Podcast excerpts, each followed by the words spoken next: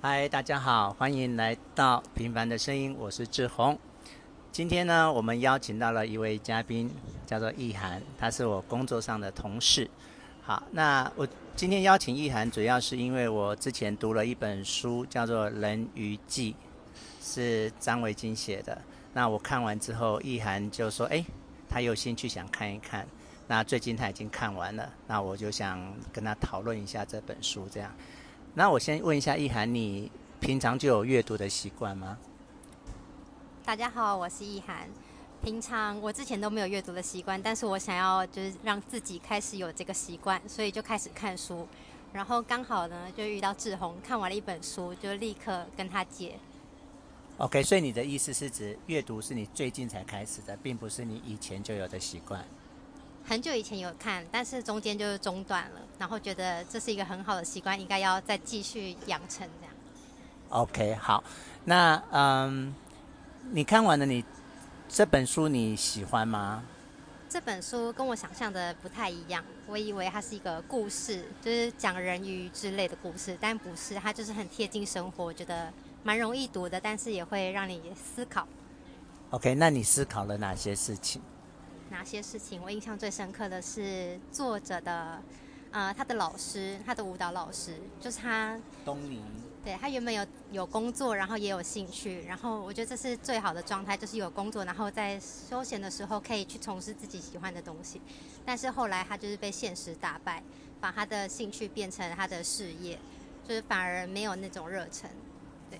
哦，对了，你提到了他这个书里面的一个重点，就是。本来你有兴趣做的事情是靠热情，靠你的兴趣。可是你真的是变成职业之后，它其实多少还是会有一点变质。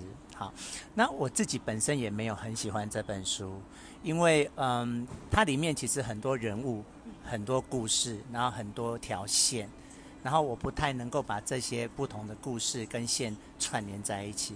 比如说，他有提到他爸爸，啊，提到他爷爷。还有，甚至它里面是有讲到二二八事件的，你记得吗？二二八没有。就是他们去基隆，然后就被人家抓走。哦，他他爸爸躲到，本来是去船上要去大陆发展，然后后来在里面没有什么搞头，那他就又回来。后面这一段，然后他去的那一段就刚好是二二八发生的时间，然后就是他说回来什么很多尸体呀、啊，然后躲在家里什么什么的。这段有一点突兀，我觉得。对。他他是突兀的，然后我的意思就是说，我不喜欢这本书的原因就是它里面有很多类似这样子的例子。那我现在只是举出我认为最明显的是二二八事件这个例子。他提到了这个事件，然后我不太知道这这个事件跟《人鱼记》或是这个故事到底跟东尼这个舞蹈老师有什么关系？这样子，那我比较喜欢呃比较集中一点的书。就是整本书在讲一件事，这样子的我会比较喜欢。那我们来谈一下这个作者好了，他是张维基。你对这个人有任何的印象吗？没有诶，这本书是我第一次认识他。那你有透过他的书、他的文字认识这个人吗？这个人我会觉得他跟我们就是平常生活中就是蛮相近的，不是特别的呃卓呃特别的厉害或是怎么样，就是很。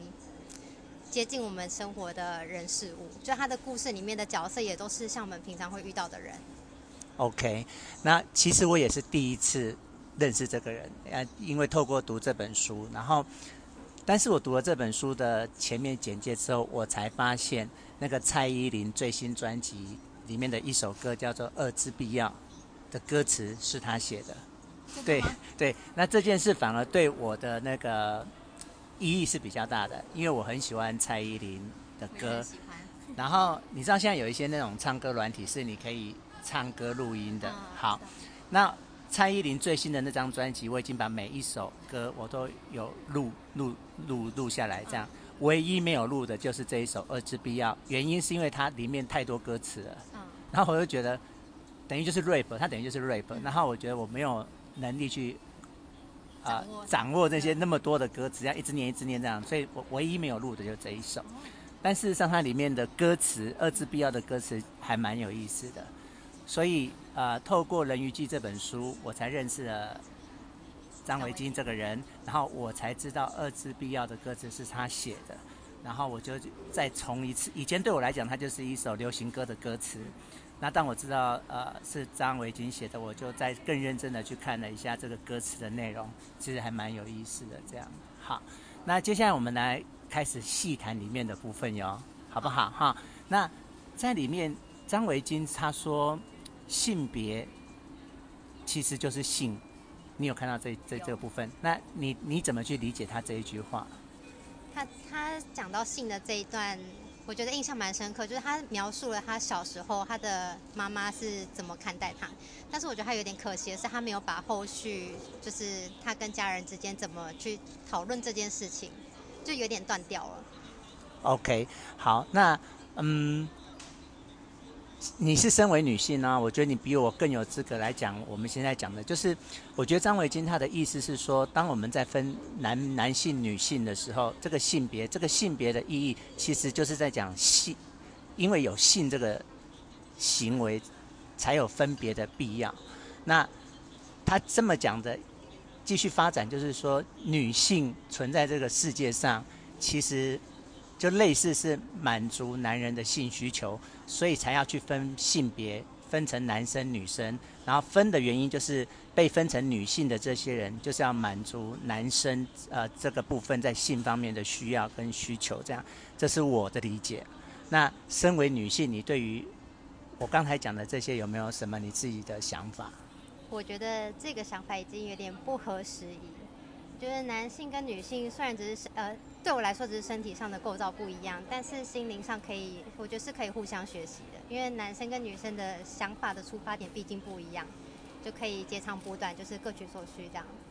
OK，所以啊、呃，基本上你是不太认同他在小说里面这样的一个诠释。那当然，我们也在小说里面知道，他之所以这样子诠释，是因为他母亲对他带给的影响。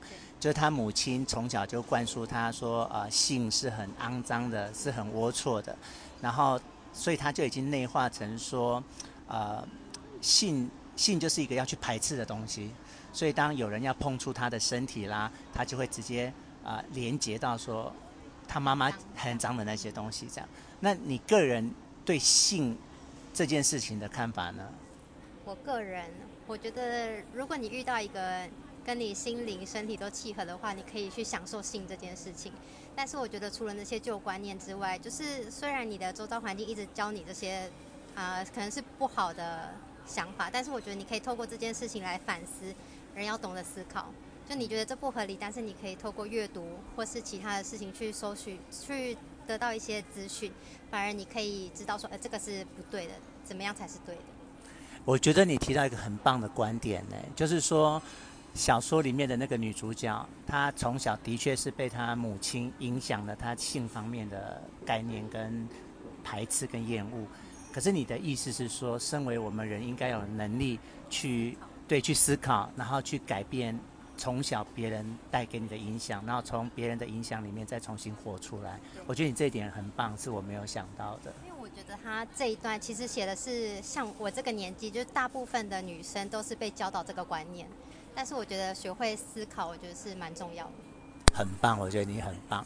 那里面我们再回到刚才，就是他讲到说，他对于性方面的那种错误啊，跟厌恶是来自他母亲给他的错误的呃观念跟束缚。这样，那你你你个人本身，你父母跟你的影响，你觉得呃是哪方面的？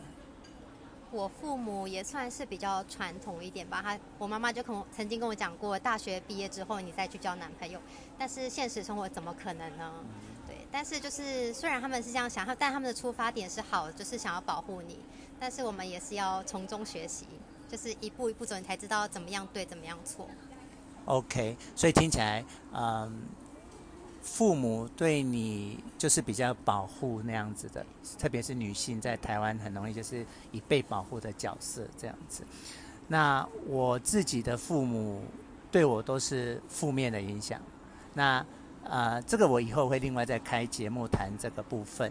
那就像你讲的，我自己还蛮骄傲，就是说虽然父母给我的影响是负面的，可是我很努力再去摆脱这些负面的影响，透过学习，透过成长，然后透过思考，然后自己从那些负面的影响里面再活出来，然后变成现在很开心开朗的样子。所以其实另一方面也是要感谢你的父母，就是虽然给你不好的环境，但是你反而就是有现在更好的自己。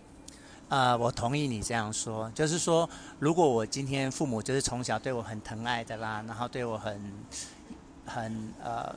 正面的，那我也许就没有机会去经历过那些啊浴火重生的这些很难得的对过程，还有那种智慧上的那种琢磨琢炼，这样子很棒。那嗯，里面有谈到就是他跟那个舞蹈老师东尼的感情的部分，我觉得蛮像是这整部小说的主轴，你有同意吗？同意。那你看到他？就是他明明知道那个老师是个同性恋者，是个 gay，可是怎么还会在某种程度上投注这么多的？可以说他整部小说里面他的感情出处就是这个人。那他当然里面还有提到其他男主角，可是其他男主角都没有让他动心，或者让他呃想产生兴趣这样。那你怎么去看待一个女孩子对一个这样？明明是同志，可是他却又深深的被他吸引，然后呃这么在乎他，你怎么去诠释这样的一份感情？我觉得人多少都是自私的，就是他有他的利益需求，所以他才会往这个方向走。但我觉得作者有一部分也是因为他受到他的那个就是性的这个观念的影响，所以他也不知道怎么去跟男生相处或是怎么发展，所以变成这个舞蹈老师变成是他就是。呃，占他生活最大一部分，我觉得有一部分也是依赖。对，哎，易易涵，我觉得你真的很棒哎，就是我觉得你自己读完一本书，然后别人也读完一本书，有些想法别人有看到，我们自己会没看到。像我觉得你对他们感情这一段是我没看到的，就是我透过你刚才讲，我我已经觉察到，就是说。他其实之所以对东尼，也就是这位同性恋的舞蹈老师，能够投注那么多的感情的原因，是因为他是同性恋，所以他不会去侵犯他的身体。对对对对，我觉得你讲到了一个我没有想到的。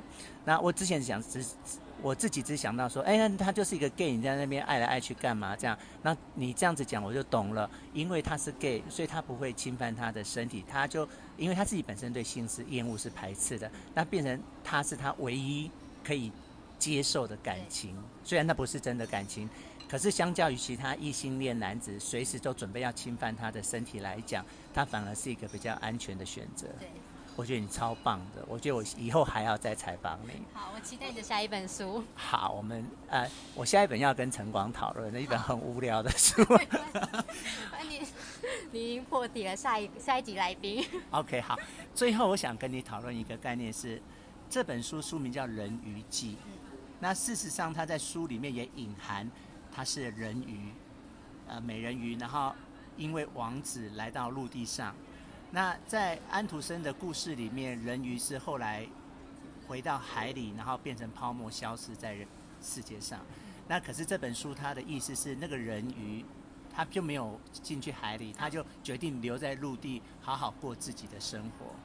所以书名也是讲人鱼记，然后它的意涵也是说，不是你这个意涵呐，哈，是那本书的意涵，也是说啊，他身为一个人鱼在陆地上生活的故事。可是啊，这些我懂，可是我还是不太能够理解，就是说。整本书看完，那个人鱼的影子其实没有很明显呢。我不晓得你对这个我这个角度有没有什么补充？嗯，我觉得人鱼这有一部分是在形容，就是人鱼它有一点被限制嘛，它没有脚，所以有点辛苦。我觉得有点像他的小时候，就是被父母影响，就是有点绑手绑脚的感觉。嗯、就是他自己可能觉得自己有缺陷，不是那么开心吧，在人在人类的生活。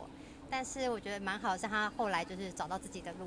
OK，哎，你真的很棒，你就点到一些我没有想到的点。你的意思就是说，他用人鱼当这本书的概念，就是说，呃，他虽然活在这个人世间，可是他因为性的部分已经被他母亲所制约，所以他对对被框架，所以他就有点像那种活在陆地上的人鱼，就是他其实是他的脚其实就是尾巴，那他是很痛苦的用脚在陆地上行走的。我觉得你真的很棒，你我觉得你是一个很好的阅读人呢。真的吗？嗯、谢谢。嗯，好，那就这本书，你还有没有什么其他地方是我没有谈到而你想分享的呢？我觉得这本书就是我当初还没看的时候，我会觉得它的文字会不会很艰深，我会看不懂。但它其实完全不会，就是我觉得，嗯、呃，没有阅读习惯你也可以看得懂。但是我觉得很重要的是，你在边看的时候，你会思考。就是它里面很多人物的角色都是我们生活中会遇到的，就像你可能有这类型的朋友，就是很多都是，所以你会思考，就是这些朋友我要怎么选择，我要怎么走我下一步路。嗯，哎，你有提到 我我没有想到的部分呢，就是嗯，我我一开始就讲我不喜欢这本书嘛。那我我通常我会喜欢一本书有两个理由，一个是它的内容啊、呃、很棒，很像是个好的故事，比如像啊、呃、追风筝的孩子那本书，我不知道你有没有看过？就对，他就是他本身他故事就已经很棒了，所以你不会去在意他文字的部分，这是第一种我会喜欢的书。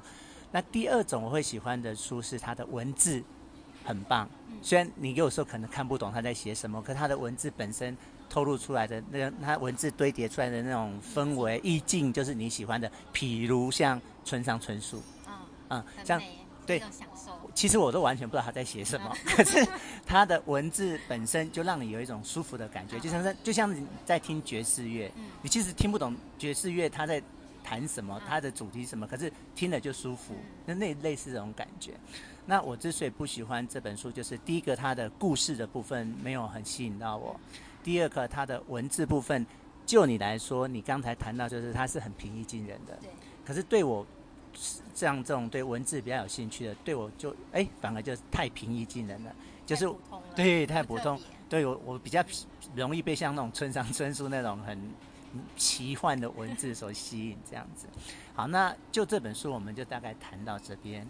那这是你第一次接受广播访谈吧？对，这、就是我第一次，很荣幸。那你现在心情是？现在心情觉得蛮开心的，可以讨论一一起讨论一本书，是不是很不错？跟自己一个人看完闷闷的看完不太一样，对吗？对，但我觉得就是年纪长了之后开始思考，因为我以前看书就就看过，就也不会有什么太多的印象。但这本书虽然很普通，但是我边看的时候，我发现就是我发觉到我自己有在想，嗯，所以就是蛮开心的。所以随着年纪的增加，你你现在对阅读跟以前阅读又不一样了。以前只是单纯的去享受它给你什么你就看什么，那你现在会回过头来思考他讲的内容，这样。